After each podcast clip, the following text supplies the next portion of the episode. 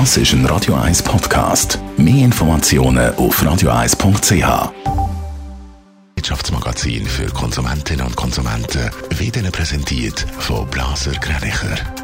Wir beraten und unterstützen Sie bei der Bewertung und dem Verkauf von Ihrer Liegenschaft. blasergreinicher.ch Jan von Dobbel. Die Schweizer Banken sind gut gerüstet, um Corona-Krise auch längerfristig zu überstehen. Das schreibt die Schweizerische Nationalbank in ihrem Bericht zur Finanzstabilität.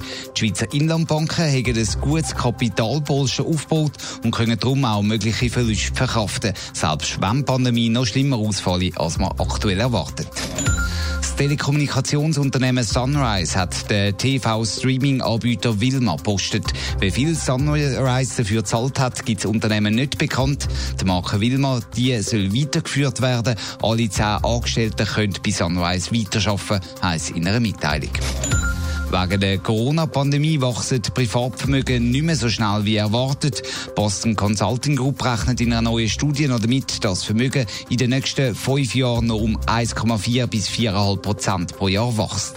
In der letzten Prognose ist man vom Wachstum der Privatvermögen von knapp 6 Prozent pro Jahr ausgegangen. Soll man freiwillig in die Pensionskasse nachzahlen? Das fragen sich Leute, die zum Beispiel wegen einer Erbschaft oder einem Bonus Geld haben, das sie nicht gerade sofort brauchen. Eine neue Berechnung von Comparis zeigt jetzt, in vielen Fällen lohnt es sich Nachzahlen nicht. Jan von Tobel.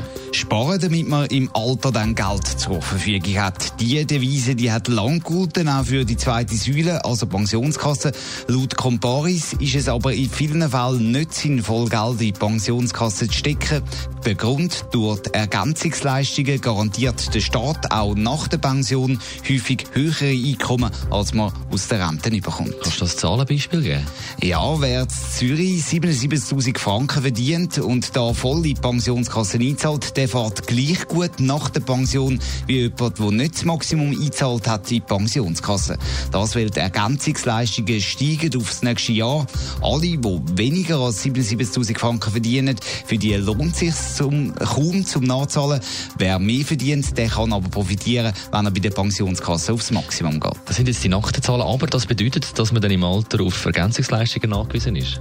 Ja, mindestens, dass man Anrecht hätte auf Ergänzungsleistungen und das ist natürlich auch immer so eine Sache. Viele Leute wollen ja nicht die hohle Hand machen und so unterstützt werden und was man natürlich bei diesen Zahlen auch muss beachten, die Berechnungen vorher, die gelten nur für Leute mit einem tiefen Vermögen, weil bevor man kann Ergänzungsleistungen beziehen kann, muss man ja das Vermögen aufbrauchen.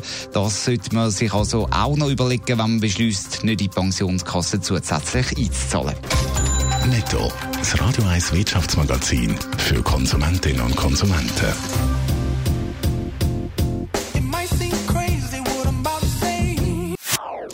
Das ist ein Radio 1 Podcast. Mehr Informationen auf radio1.ch.